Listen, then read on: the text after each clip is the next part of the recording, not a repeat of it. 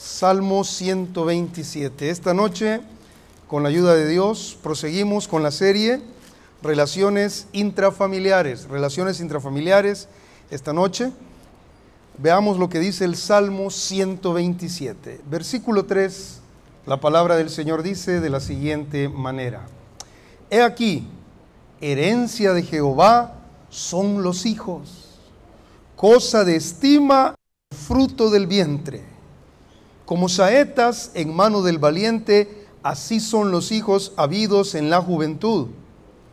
Bienaventurado el hombre que llenó su aljaba de ellos. No será avergonzado. Y cuando hablare con los, cuando hablare con los enemigos en la puerta. Oremos al Señor Dios. Esta noche, aquí estamos, Señor. Una vez más acercándonos a tu palabra. Una vez más, Señor, viniendo con reverencia a tomar, Dios, la porción que tienes designada esta noche para nosotros. Vamos a meditar bajo el tema la paternidad según la palabra del Señor. Esta serie que el Señor me ha permitido poder desarrollar a través de la palabra es una serie llamada, como ya le dije, Relaciones Intrafamiliares. Es una serie que en otra iglesia donde el Señor me permite ministrar, el pastor me dijo, venga y háblenos de las relaciones intrafamiliares y me dio prácticamente un mes para ir y ministrar ahí. Y entonces este, seguí investigando y prácticamente no se necesita un mes, creo que se necesitan seis meses para poder abordar todo esto. Quiero decirle a manera de, de recopilación, porque todo es un tema, es un gran tema, hemos visto siete puntos, siete, siete estudios ya, si usted recordará. Dos acerca de cómo ser un esposo según la palabra. Dos, acerca de cómo ser una esposa con la palabra. Y tres, acerca de la economía a nivel cultural. Ahora, esta sería la octava sesión de esta serie y vamos a enfocarnos en cómo ser padres según la palabra del Señor. Bien, alguien podrá decir, pero yo no soy papá, pero esperamos que un día lo pueda hacer. Alguien podría decir, pero yo ya soy abuelo, pues todavía le sirve para poder enseñar a sus nietos y a sus hijos. Alguien podría decir, estoy demasiado joven, no quiero ni pensar en eso. Espérese que un día va a llegar un momento en que no va a dejar de pensar en una muchacha o en un muchacho. Y eso va a suceder. Así que esto es pan para mañana para el que todavía no lo es. Pan para ahora para el que está en problemas como papá. Y pan para aquel anciano que pueda ayudar a otros. Amén. Dice entonces la palabra del Señor en el versículo 3. Mire conmigo, por favor. La paternidad según la palabra. Dice la escritura, he aquí, herencia de Jehová son los hijos. Esta porción de la palabra que nosotros vamos a tomar como base para esta serie de estos de esta de este capítulo, podemos decirlo así, de la paternidad, nos da a entender por lo menos tres principios, cuatro principios, perdón, cuatro principios. En primer lugar, nosotros podemos ver aquí, en estos enunciados que están en estos versículos, podemos ver en primer lugar que los hijos son un regalo de Dios. ¿Cuántos dicen amén? Los hijos son un regalo de Dios. Usted tal vez no es papá todavía, pero es hijo. Y yo le aseguro que sus padres en un momento fueron felices al tenerlo a usted en sus brazos. Sí, así es. Porque ninguna persona puede saber la felicidad que se siente de tener a un pequeño o una pequeñita en sus brazos hasta que no lo tiene. Los hijos un regalo de Dios. Amén. Número dos, los hijos deben ser valorados y estimados como lo que. En otras palabras, si los hijos son un regalo, entonces los valorados como un regalo. Deben de ser estimados como lo que son. Y no cualquiera. Los hijos son un regalo de Dios.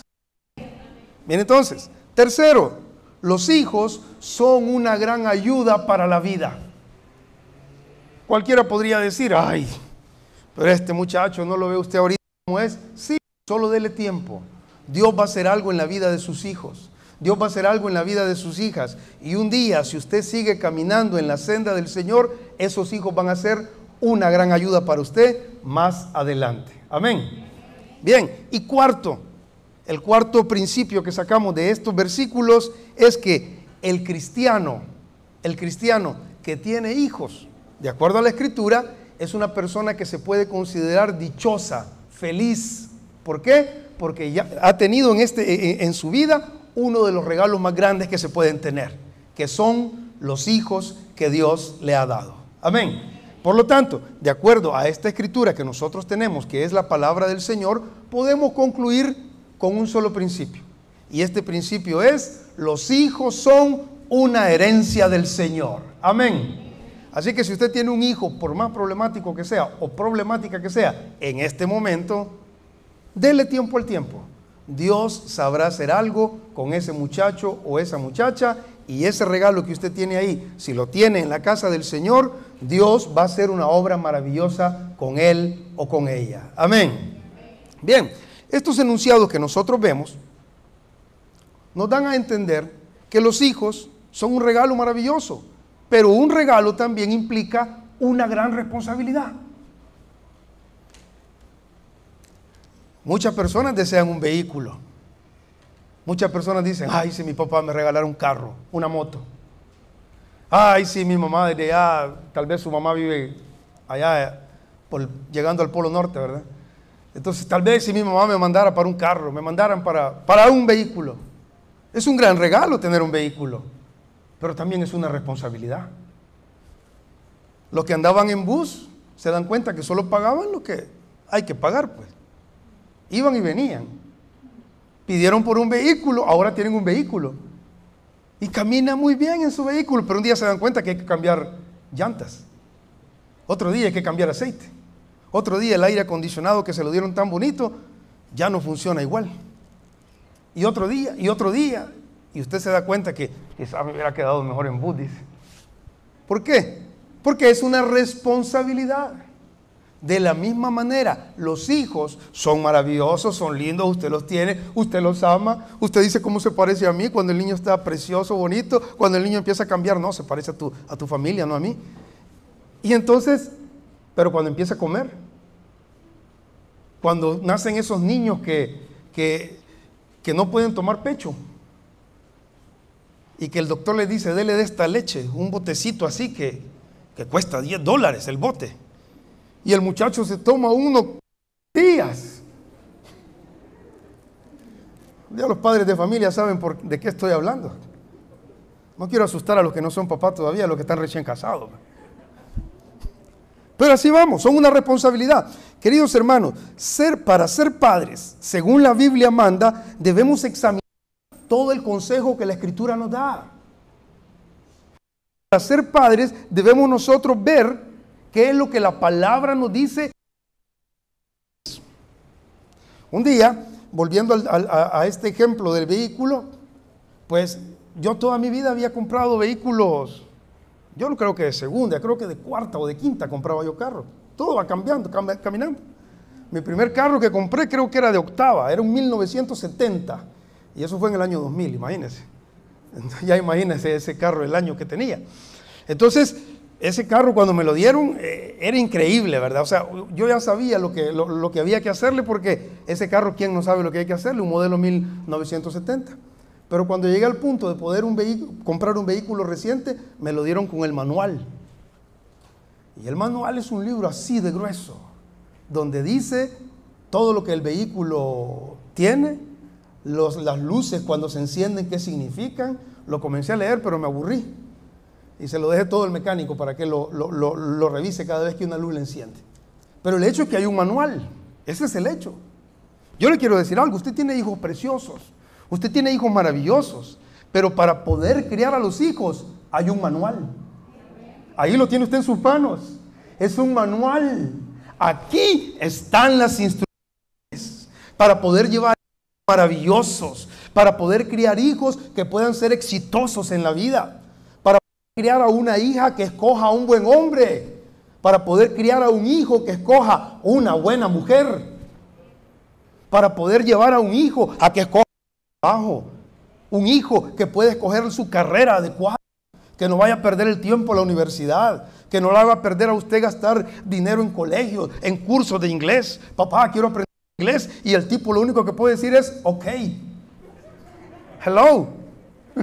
Y WhatsApp solo eso puede decir. Y pasó tres años en tal lugar estudiando inglés y solo eso puede.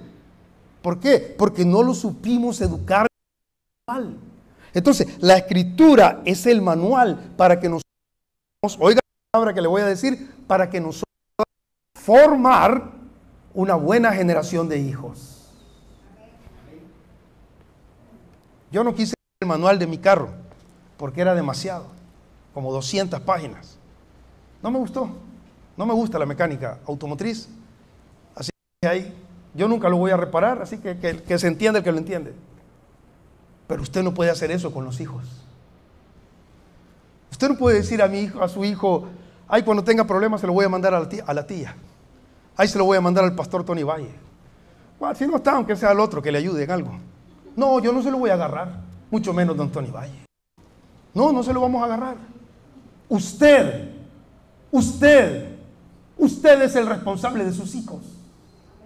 Por eso es que usted tiene que conocer el manual de operaciones están dispuestos a entrar a este reto. ¿Están dispuestos, padres de familia, a ver qué es lo que dice la palabra del Señor para formar buenos hijos? ¿Puedo escuchar un amén? Miren entonces, si están dispuestos, esta noche veamos lo que la palabra nos dice para formar buenos hijos. En primer lugar, los padres debemos convertirnos en proveedores para nuestros hijos. Eso es lo primero que usted debe de entender. Los padres debemos proveer lo necesario para nuestros hijos. Desde el momento que a usted le entregan una criatura allá en maternidad, si usted tiene un seguro, no sé, en su trabajo, un seguro colectivo y de repente su hijo fue a nacer quizás a un lugar privado o a donde haya nacido, desde el momento que se lo entregan. Desde ese día que la señora está en bata, ya como a las, los niños saben por qué siempre nacen de madrugada, ¿verdad? Entonces ya como a las 3 de la mañana le van llevando ahí un bultito bien bonito, informe, se lo van llevando ahí. Y se lo ponen y la mamá dice, qué lindo, dice. Y el papá dice, amén. Desde ese momento usted está obligado a proveer. Mire qué interesante es esto. Desde ese momento usted tiene la obligación de proveer. El problema es que los padres no vemos todo lo que implica proveer para nuestros hijos. Nos hemos limitado a proveer leche, frijoles, casa, ropa, dispositivos electrónicos, saldo para el dispositivo. Y creemos que ahí Ah, no, mi hijo tiene que ser cristiano. Tráiganlo a y lo meten en la escuela bíblica. Y nosotros creemos que así estamos cumpliendo. Pero la escritura, el manual de operaciones, nos muestra que ser el proveedor de un hijo es más que eso, señores.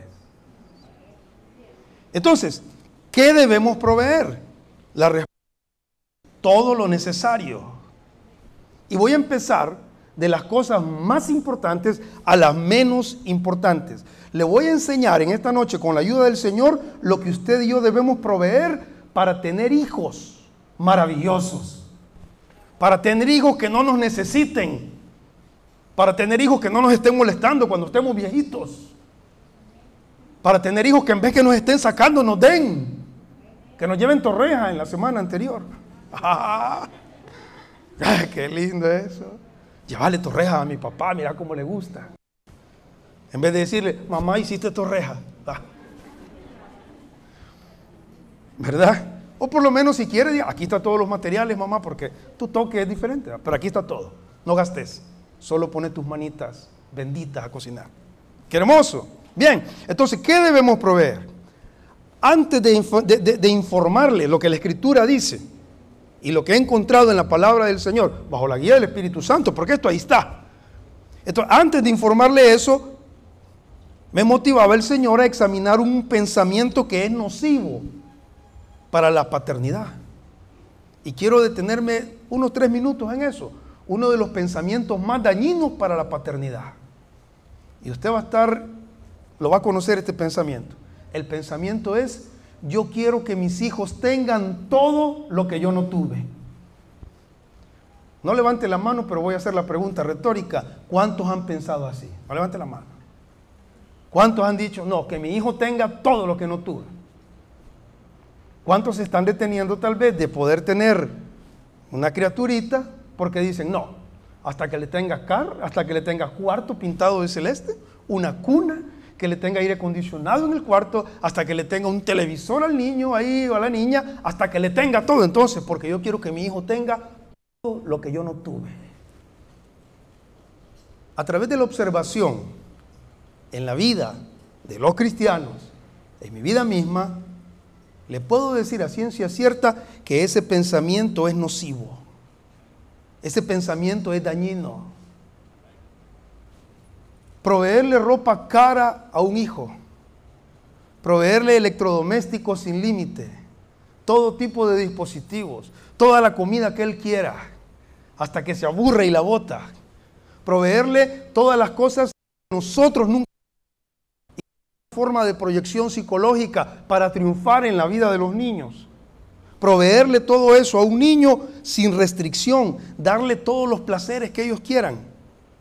Que cada fin de semana ellos no pasan en su casa porque ellos saben que el fin de semana, el fin de semana es placer. Voy a ir, me van a poner una corona en un lugar, una corona de papel, me van a dar una comida que no es nada nutritiva y me voy a sentir un pequeño rey y le voy a dar todo a mi hijo así. ¿Sabe qué? Está criando una mala persona.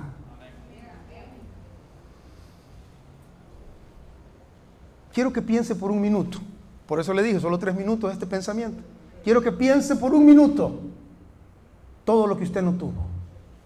Todo lo que usted quizás como pareja joven ahorita no tiene. Y todo lo que usted como joven o jovencita soltera todavía no tiene. Todas sus limitantes. Todas aquellas cosas que a usted le hicieron falta cuando estaba niño. Todas aquellas cosas que usted solo se quedaba viendo y deseaba. Miraba que otros tenían, los papás de otros le daban y usted decía, yo no tengo. ¿Sabe qué? Toda la escasez, todas esas cosas que usted no tuvo, lo han hecho la persona que ahora usted es. Serio, responsable, valora lo que usted tiene.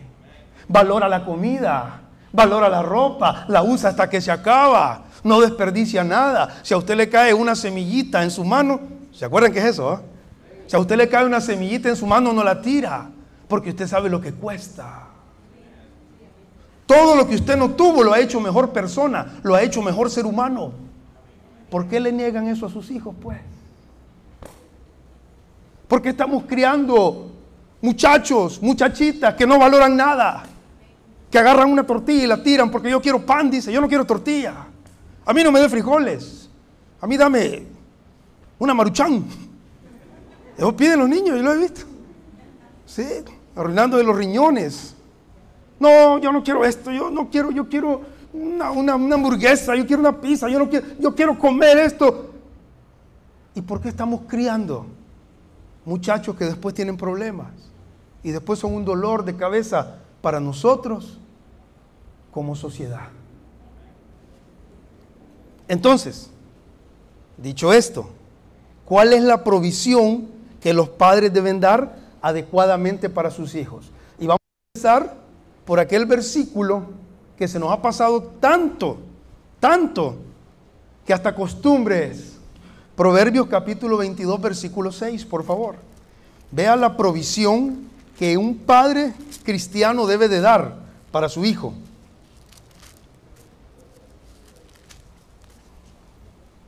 Proverbios 22, versículo 6. Usted lo sabe de memoria. Instruye al niño en su camino. Y aun cuando fuere viejo, no se apartará de él. ¿Cuántos recuerdan esa palabra? Interesante, ¿verdad? Ahora bien, nosotros tenemos una mala costumbre como sociedad, como sociedad, es que nos gusta todo precocido, ¿verdad? ¿Cuántas mujeres pueden hacer arroz que no es precocido? Eso, eso. Pero la gran mayoría es lo precocido. Es el más fácil, ¿verdad? Porque queda suelto, esponjoso. El otro queda como que arroz japonés, para unas chibolitas. Una. entonces las que dijeron amén, enséñenle a las otras, para que no hagan esas. Mm, sushi, no sé cómo se llamará, ¿verdad? Algo así. Es interesante, nos gustan las cosas así, precocidas, rápidas. Entonces nos gusta a nosotros a veces ver la palabra así rápida, precocida. Si usted examina este versículo, este es un versículo que usted no lo puede ver a la carrera. Cuando la escritura dice, instruye al niño en su camino, la palabra instruir viene de instrucción. Instrucción. El concepto bíblico que nosotros estamos viendo aquí no es un concepto donde nosotros vamos a tomar como tenemos la costumbre ahora. El domingo nosotros venimos a nuestro culto, recibimos 45 minutos de, palabra del Señor, llevamos a los niños ahí arriba, allá les dan una clase, nos estamos esforzando por darle palabra a los niños allá. Yo soy testigo de ellos, estoy con ellos trabajando y les estamos dando la palabra. Pero usted lo trae el, martes, el, el martes, el jueves y el domingo, tres veces. 30 minutos allá de palabra, martes, 30 minutos el jueves, son 60 minutos, una hora. Y otras 40 minutos el, el domingo, una hora 40 minutos. Y todo el demás tiempo, ¿qué le da? Pregunta retórica me gusta hacer a mí. ¿Cuánto le leen la palabra a los niños en su casa? No díganme, solo es la pregunta y usted se lo contesta. ¿Cuántos dicen a sus hijos, vengan hijos, vamos a orar? Eso es instruir.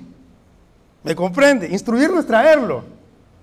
Su niño pasa seis horas, eh, o cinco horas, si va a estudiar ya desde las 7 de la mañana a las 12 del mediodía, cinco días a la semana. Eso hace 5 por 5, 25 horas. Con un profesor o una profesora que usted no sabe siquiera si tiene valores cristianos si cree, si cree que desciende del mono, quizás el profesor. Sí, cree en la teoría de la evolución de Darwin. O cree en, la, en el matrimonio igualitario. O cree en tantas cosas que hay ahora. Usted no sabe si el profesor cree eso. Pero ese profesor está instruyendo a nuestros hijos. Y nosotros ¿Cuánto tiempo estamos dedicando cuando la escritura nos dice instruye? Pero no dice deja que los de escuela bíblica, deja que en la iglesia, deja que en, el colegio te instruyan a tu niño. No, instruye. ¿A quién le dice eso la escritura? A los padres. O sea que usted puede decir, a mí me lo dice. Esto dice a usted, instruye. ¿Y qué, ¿Y qué significa instruir? Instruir es un sistema de educación. Eso es. Cuando la escritura habla de instruir al niño, habla que usted lo meta a un proceso educativo sistematizado. ¿Qué significa esto? Que tenga un orden para enseñarle, pues. Que tenga un horario. Que agarre un libro, que usted le diga, hijo, ya tenés cinco años, vení, te voy a enseñar lo que dice la Biblia, te voy a enseñar quién creó los cielos y la tierra. Ah, te voy a enseñar quién socorre al hombre cuando está en problemas, hijo pero tengo cinco años. No importa, hijo, tenés que saber que hay alguien que ha hecho todo lo que nosotros vemos. Tenés que saber que hay alguien que pone el pan en la mesa, hijo. Que no somos, papito. No, no soy yo. Yo solo soy el medio. El que pone todo en nuestra mesa se llama Jesucristo. si usted le enseña, no le digo que le predique así, le va a dar miedo al niño. Pues sí. Ay, ¿qué le pasa a este hombre? No, hijo, hijo, el que pone todo en la mesa es el Señor. Así, así dígale, ¿verdad? Ahora, si el niño va a ser predicador, qué bendición. ¿Cuántos quieren tener un niño doctor en su, en, su familia? ¿Un ingeniero? No, no se emocionan ustedes. ¿Cuántos quieren un hijo astronauta? ¿Y un hijo predicador? Ahora lo. No, si los predicadores no va bien también. Miren entonces, ¿Qué es, es cuando la palabra dice instruye al niño? Le está diciendo es, mete a tu hijo a un proceso. Usted no puede dejar que sus hijos estén a cargo de la iglesia. No es responsabilidad de la iglesia, es su responsabilidad. Mire lo que dice Deuteronomio versículo 6, capítulo 6, por favor. Deuteronomio 6.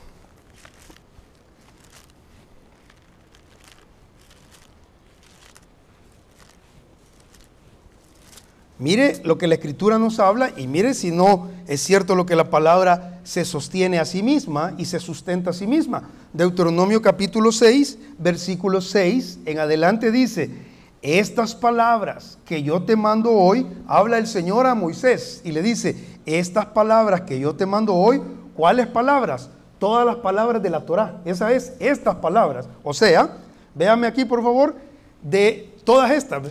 Génesis, Levítico, Número, todas esas palabras, no las palabras del capítulo, no, o sea, toda la enseñanza, todos los mandamientos, estas palabras que yo te mando hoy estarán sobre tu corazón, le habla al Padre. O sea, usted tiene como padre, tiene que tener esas palabras. Ahora mire, mire el proceso sistemático, mire el proceso ordenado en la palabra. Versículo 7. Y ahí está el conectivo gramatical, ¿verdad? ¿Y qué vas a hacer con esas palabras? ¿Qué vas a hacer? Cuando las tengas vos en tu mente y en tu corazón, ¿qué vas a hacer con esas palabras? Y las repetirás a tus hijos. Ah, ¿Cómo les puedo enseñar esto yo a ustedes? Primero me lo puso el Señor a mí en el corazón. Lo he estudiado. He estado viendo, Señor, ¿qué les tengo que decir? Buscando en la Biblia. Esto lleva tiempo. Esto no es que vengo y lo voy a copiar a internet, tomado de internet. No, esto no es así. Esto hay que estudiarlo para poder comprenderlo, procesarlo. Luego vengo y se lo doy a ustedes. Es el mismo proceso. Ustedes van, ustedes toman la palabra y cuando ustedes toman la palabra, entonces ustedes después agarran a sus niños y la repetirás a tus hijos. Y oiga, oiga el proceso. Y hablarás de ellas, hablar de ellas, ¿de quién? De las palabras. Hablarás de la palabra estando en tu casa. Oiga, y andando por el camino. Oiga, y al acostarte. Oiga, y cuando te levantes. Palabra en la mañana, palabra al mediodía, palabra en la tarde, palabra en la noche, palabra en la madrugada. Hay que darle palabra a los niños para que no se nos pierdan. Satanás anda allá afuera buscando como león, león rugiente a quien devorar. El año pasado, eh, según estadísticas de la Fiscalía, el año pasado 460 niñas de entre 10 y 13 años fueron embarazadas. Oiga, ¿cree usted que el diablo no anda queriendo devorar a los muchachitos? ¿Sabe usted hoy que está este problema legal ahorita, social? ¿Usted sabe cuántos muchachitos, varoncitos menores de edad ya están presos? Niños de menos de 16 años, con tatuajes, y que van a enfrentar, procesos legales de hasta 20 años de prisión. Y nosotros dejamos a nuestros niños solo, le damos, hijo, honra a tu padre y a tu madre para que te vaya bien y seas de larga vida. Amén. Y ahí toda la tarde viendo Netflix el muchacho. Vaya, para que esté entretenido el niño, comprale saldo. Mira, fíjate que el niño solo cosas cristianas mira en YouTube. Pero cuando usted está enfrente, porque el muchachito hasta ya conoce el modo incógnito para navegar. Usted no lo sabe y el niño lo sabe. Estas palabras, la palabra del Señor, esa palabra que enseñársela a sus hijos. Usted quiere hijos que sean diferentes. Usted quiere tener hijos que puedan triunfar en la vida. Usted quiere tener hijos que sean un orgullo para la familia. Usted quiere tener hijos que sean una bendición para esta nación. Tiene que darle la palabra del Señor. Es su responsabilidad. Entonces, ¿cuál es la provisión que usted tiene que dar para sus hijos? En primer lugar es la instrucción espiritual. Eso es lo primero. La instrucción espiritual. ¿Qué, deberíamos de enseñarle a nuestros hijos? Yo le voy a dar aquí algo a la ligera, por el tiempo. Pero ¿qué deberíamos de enseñarle a nuestros hijos? Nuestros hijos no deben de aprender solo, Jonás no le hizo caso a la palabra de Dios. ¿ah? Sansón, Sansón y no sé qué más, y David mató, y cositas livianitas, heroicas de la Biblia. No, nuestros hijos deben de aprender quién es el creador del cielo y de la tierra. Nuestros hijos deben de aprender que hay un proveedor para todas las cosas y ese es el Señor. Nuestros hijos deben de aprender que hay un solo Dios y un solo mediador entre Dios y los hombres y Él es Jesucristo. Así cuando el niño le estén diciendo, Tanta nena, Madre de Dios, ruega por nosotros pecadores. ¿Qué va a decir el niño? Va a respetar, él se va a callar, pero él va a decir, eso no es así. Cuando al niño le digan, mira, ahí está tu mamita, mira, tu mamita, usted ya sabe quién le dice, ella es la mamá de Dios. El niño va a decir, mi papá me ha enseñado que Dios no tiene mamá. Ah, no quiero un hijo así, pues. ¿Ah? Mira entonces, ¿Qué tiene que enseñarle al niño? Tiene que enseñarle que el Espíritu Santo es Dios. ¿Ah? ¿Qué, tiene que enseñarle al niño? Tiene que enseñarle al niño que él es pecador. Digan amén, papá. Es que cómo va a ser mi niño un pecador, hermano, si tan lindo que es. Su niño no roba, es cierto. Su niño tal vez este, no dice palabrotas obscenas, es cierto. Tal vez no es mujeriego porque tiene seis años. Pero es egoísta, es envidioso, es malcriado con usted, es rebelde. No se ve lo que ahí son los niños. Desde chiquito va. Dos años tiene el niño y ya, le, ya se sonó a la mamá en la cara. Todos los niños lo hacen. Los niños son pecadores. Nosotros no queremos aceptarlo. Pero todos nuestros niños tienen la semilla del pecado en su corazón. Y un cristiano debería de estar consciente de ello para poder decirle, hijo, un día vas a necesitar entregarle tu vida a Jesucristo. Un día, hijo, vas a necesitar tener un encuentro personal con nuestro Salvador. Porque un día vas a estar solo en la vida. Un día no va a haber mamá, no va a haber papá ya para que te ayude. Un día no va a estar nadie por ti. Pero si, tú tienes a Jesucristo, hijo, lo vas a tener todo. Qué hermoso es eso. Pero eso es parte de un proceso de instrucción. Ese es el resultado. ¿Qué deberían de saber nuestros niños? Acerca de la santidad, acerca de la fe, acerca de la redención, acerca de guardarse del pecado, acerca del sexo ilícito, acerca de todo lo que Dios permite y no permite. Pregunta, ¿cuánto le hemos enseñado eso a nuestros hijos? ¿Cuántas veces nos hemos tomado el tiempo para hablar con ellos? ¿Cuántas veces nos hemos tomado el tiempo para agarrar a una señorita linda que ya está eh, despuntando como, flor, como mujercita, ya está empezando a desarrollar, su cuerpo está teniendo los cambios que toda mujercita empieza a tener y decirle, hija, vení, mira lo que la Biblia dice de la pureza. Hija, vení, mira, aunque sea en la iglesia, puede haber un muchacho, hija, que te va a empezar a decir palabras bonitas. Vos, hijita, tenés que tener cuidado en esto, esto y esto. Todo eso tenemos que enseñarle a nuestros hijos. El proceso de instrucción espiritual no es un proceso religioso. No los niños no entran aquí a la iglesia y no crea usted que por osmosis, ¿sabe qué es eso, verdad? No sabe usted, va, entrando ahí, el niño cuando va pasando por ahí absorbe uh, la unción, la santidad. Y ya el niño sale allá, no hombre. Si las las quejas que hay de los muchachitos aquí. Cosa seria. Hay unos maestros ahí que están con un, traje de Kevlar, antibalas, porque hay unos niños que... Cosa seria, hermano. Pero mire, los niños no aprenden solo porque usted es cristiano. Cuando lo ven aquí levantando usted las manos, no crea que solo por eso ellos, ellos lo hacen. Cuando lo ven a usted cantando y llorando, no crea que solo por eso ellos van a, van a ser ya cristianos automáticamente. Dios no tiene nietos. Dios solo tiene hijos y los hijos son parte de, son resultado de un proceso. Amén. Bien, sigamos entonces. Un hijo con bases espirituales sólidas, y esas bases vienen de un proceso de instrucción, un hijo con bases espirituales sólidas tendrá un mejor futuro. Oiga lo que le estoy diciendo. Un hijo con bases espirituales sólidas, no le estoy diciendo que no va a tener problemas, pero va a tener un mejor futuro porque va a tener una base, va a tener algo de dónde echar mano. ¿Sabe qué? Un hijo con bases espirituales sólidas se va a enfrentar a problemas de escasez. Sí, a todos nos toca eso. Todos. Pero si el hijo tiene una fe sólida, ese hijo sabe a quién pedirle. Ese hijo sabe qué hacer. Si un hijo conoce la palabra del Señor, el hijo sabe a dónde ir y sabe de qué palabra agarrarse. Pero si el hijo no sabe, si el hijo no tiene conocimiento, mire, yo le puedo hablar a nivel personal de las dos situaciones, porque he estado en las dos situaciones. Fui cristiano hasta los 23 años.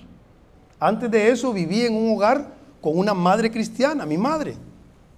Pero mi padre a quien yo amé mucho y lo honro como mi padre, él no era cristiano y él no me dejaba tener contacto con la iglesia. Un concepto que decía que hasta que yo tuviera uso de razón yo decidiera. Así que para mí la iglesia no existía. Así que cuando llegué a un punto donde me fui de mi casa, yo me fui de mi casa muy joven a hacer mi vida, cuando me fui de mi casa llegué a unos puntos donde de veras uno dice, aquí asustan solo, luchando con un negocio, en crisis tremendas, endeudado, ya con un proceso duro de divorcio. Jovencito me estaba divorciando yo, de la misma que anda conmigo ahí. Hoy no ha venido, pero es la misma. No nos divorciamos. Vengo de un matrimonio reparado. Quiero decirles que es posible hacer eso. Entonces, ya en un proceso de divorcio, en crisis económica, una vida hecha pedazos, una carrera que la dejé a media, una carrera universitaria, todo hecho pedazos. No tenía base bíblica. Yo no sabía qué hacer. Un día agarré la Biblia. Un día cuando topé agarré la Biblia. Mi mamá me regaló una Biblia. Me dijo un día la vas a necesitar. Y agarré la Biblia. Si usted piensa que le voy a decir que sucedió un milagro y abrí la Biblia y ahí encontré la palabra, no, no pasó eso. Lo que pasó es que abrí la Biblia y no la entendí. Yo no sabía dónde buscar. No entendía, no tenía bases. Viera qué triste es eso. Así que usted, si esa noche hubiera una grabación, esa noche lloré como que era niña. Yo no sabía qué hacer. Pero luego conocí al Señor y empecé a conocer la palabra. Y al conocer la palabra entendí a dónde tenía que buscar. Amén. Entendí a dónde estaba la solución para mis problemas. Entendí cuál era la palabra justa para cada momento. ¿Por qué dejar que sus hijos lleguen a situaciones así? Cuando tiene 12 años, 15 años, enséñele. Hijo, un día cuando tengas escasez, agárrate de esta palabra. Mira, ¿cuál palabra? El Señor proveerá. Ah. Hijo, un día cuando te estén amenazando, estés en la colonia y haya un vecino que te ponga odio un vecino de esos que son antisociales y dice que si no te vas de ahí, te va, te va a hacer pedazos la vida. Agárrate de esta palabra, mas Jehová está conmigo como poderoso gigante. Por tanto, los que me persiguen tropezarán y no prosperarán. Amén. Ay, imagínense con eso. Con eso una persona es poderosa. Pero ¿qué le enseñamos a nuestros hijos? ¿Qué le estamos enseñando? Hermano, si algo tenemos que darle a nuestros hijos es instrucción espiritual. Instruye al niño en su camino es darle la palabra, darle el consejo de la palabra, darle toda la palabra. No es responsabilidad del pastor, no es responsabilidad de escuela bíblica, es responsabilidad de ustedes como padres. ¿Cuántos toman la, la responsabilidad esta noche? Mire entonces, sigamos en los pocos minutos que nos quedan. ¿Qué reto va a enfrentar? ¿Qué reto va a enfrentar un hijo próximamente aquí en El Salvador. Porque yo no estoy predicando para Estados Unidos, no estoy predicando para, otro país, estoy predicando para acá. ¿Qué reto vamos a enfrentar? Yo no sé si ustedes se van a dar cuenta, se, van a, les va a decir algo estos dos nombres que voy a mencionar. Bianca Rodríguez y Verónica López. Nombres bien comunes, ¿verdad? Bianca Rodríguez y Verónica López. No nos dice mucho. Ahora les va a decir, les va a decir todo, porque hay algunos que ya lo saben. En marzo de 2022, o sea, este mes que acaba de pasar, se acaba de cumplir un proceso de 10 años de lucha jurídica por Bianca Rodríguez y Verónica López, que nacieron como hombres. Ellos, ellas eran hombres, ellas legalmente. Eran hombres después de 10 años de lucha, apadrinados por las Naciones Unidas, apadrinados por organismos internacionales, lograron que por fin el Estado salvadoreño, a través del Registro Nacional de las Personas Naturales, le reconozca su condición de personas trans. Así que Bianca Rodríguez no era Bianca Rodríguez, era un hombre que ha empezado su proceso de, hombre a mujer, trans, hormonas, cirugías, y ahora en su DUI es Bianca Rodríguez y lo mismo Verónica López. A eso se van a enfrentar nuestros niños. A que el día de mañana nuestros niños allá afuera le van a decir, vos podés ser lo que vos querás ser, varón o hembra. ¿Qué te sentís? ¿Qué querés ser? Pero si el niño tiene la palabra, si el niño tiene la palabra que dice, varón y hembra los creó el Señor, Génesis. Si el niño conoce lo que la escritura dice, que es abominación al Señor todo aquel que se echa con un varón, o la mujer que tiene cohabitación con otra mujer, si el niño conoce eso, si la niña conoce eso, ¿cómo va a creer que va a enfrentar eso? Lo va a enfrentar con entereza, lo va a enfrentar con espíritu cristiano. No va a caer, nuestros, nuestros hijos no van a caer en esa trampa del diablo. Nuestros hijos se van a enfrentar aquí en El Salvador con la educación inclusiva. Nuestros hijos se van a enfrentar aquí en El Salvador con la nueva legislación que quiere entrar de las familias trans, de las familias igualitarias, donde dos hombres pueden unir su vida y pueden adoptar niños. O sea que un niño puede crecer con dos papás que son novios o dos mamás que son novias y no va a haber problema. Nuestros niños se van a enfrentar con el humanismo, ¿verdad? El hecho de que todo está circulando alrededor de ellos. Ya Dios no tiene nada que ver humanismo, nuestros niños se van a enfrentar al desprecio de la fe. Y yo no sé, los jóvenes que están aquí pueden darme testimonio de eso, si están en una universidad, que cuando usted saca la cara de cristiano lo desprecian. Hay profesores, hay, hay, hay compañeros que los venden menos por ser cristianos. Y hay cristianos que solo son cristianos en la iglesia, no dan testimonio de su fe. ¿Por qué? Porque no tienen educación, no tienen instrucción desde su casa que nosotros tenemos que dar testimonio de lo que somos. Hoy tuve una experiencia, es la experiencia que uno tiene en la carne. En mi trabajo, trabajo por esta zona de aquí, eventualmente, de, aquí del oriente del país.